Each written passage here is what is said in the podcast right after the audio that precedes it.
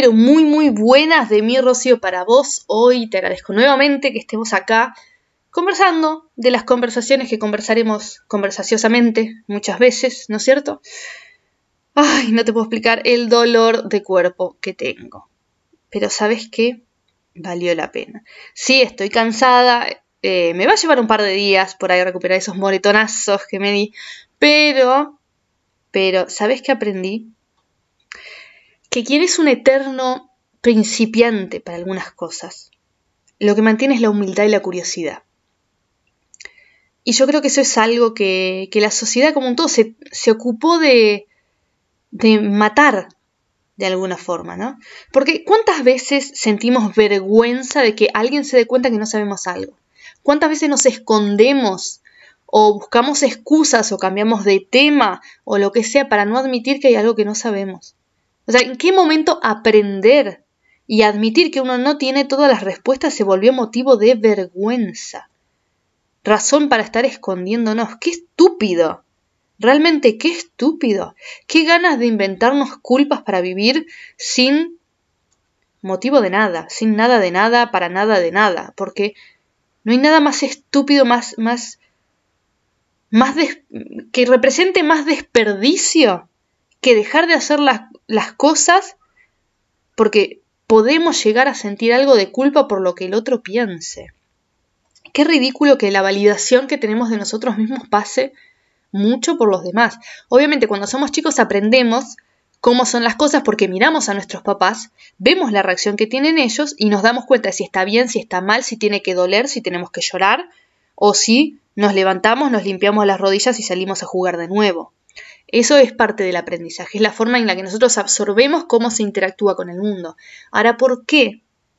¿Por qué el aprendizaje que se queda con nosotros es aquel de culpa, es aquel de eh, pretender una perfección que la verdad que no hay nada más aburrido que la perfección y no hay nada más difícil que lograr que la perfección que te va a matar tratando de alcanzar algo que claramente es inalcanzable. Está bueno que vos me digas, bueno, yo busco ser perfecta porque busco siempre mejorar. Pero siempre mejorar no es lo mismo que ser perfecto. OJ ahí. Siempre mejorar implica que siempre vas a crecer, que siempre vas a salir un poquito de tu zona de confort y vas a descubrir algo nuevo.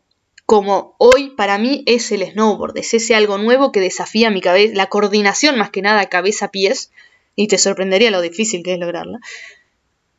Pero me doy el permiso de hacerlo. Porque no quiero pasarme el resto de la vida pensando, uy, me hubiese gustado aprender snowboard y no lo hice. Porque la gente hubiera pensado que yo era muy, ¿qué? Torpe, tonta, vieja para aprender o lo que sea. ¿Sabes qué?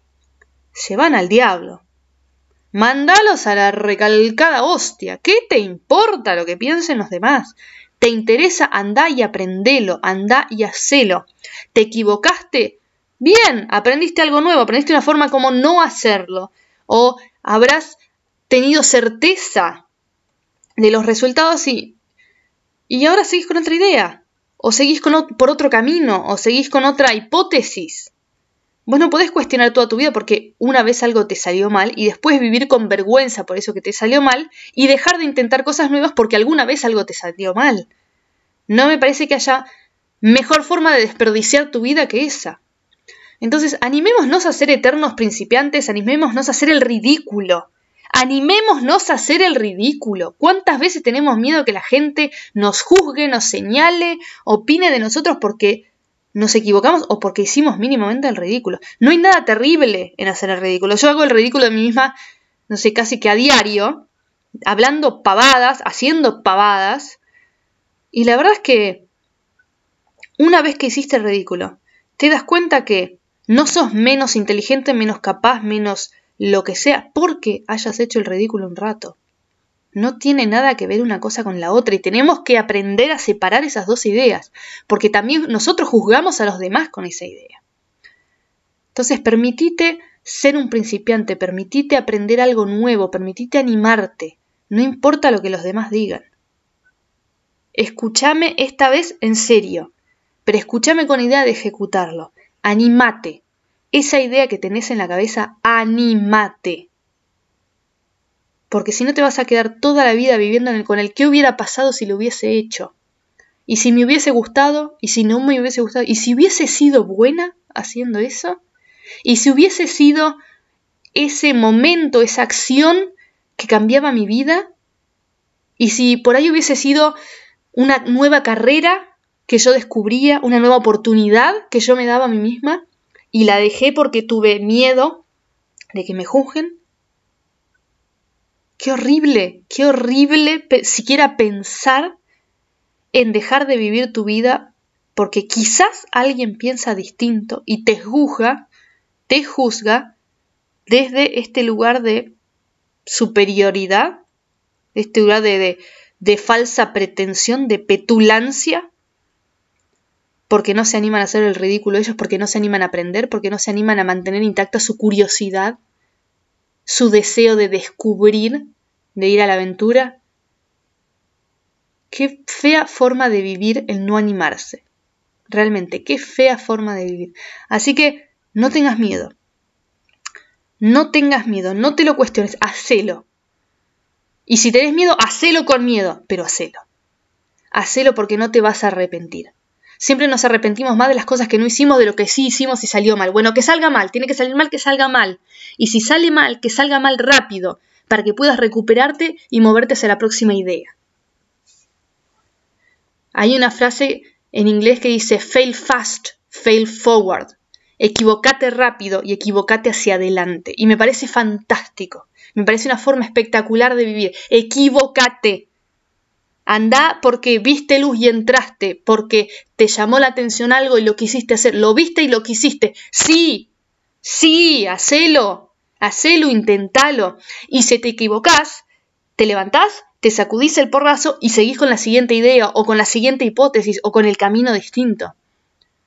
Pero hacelo, movete, animate, sacate de la estanqueidad, sacate de esa sensación de que tenemos las raíces ancladas al piso y que no podemos movernos. De que las cosas son como las hicimos siempre y no podemos cambiar. Eso es mentira, siempre podemos cambiar. Siempre podemos cambiar. Por eso seguimos con la regla del 1%. ¿Te acordás? Dijimos que íbamos a aferrarnos a esta regla del 1% porque nos permite seguir cambiando, nos permite seguir alcanzando nuevos objetivos, nos permite seguir demostrándonos a nosotros mismos que siempre tenemos un motivo más, una intención más, una idea más para perseguir.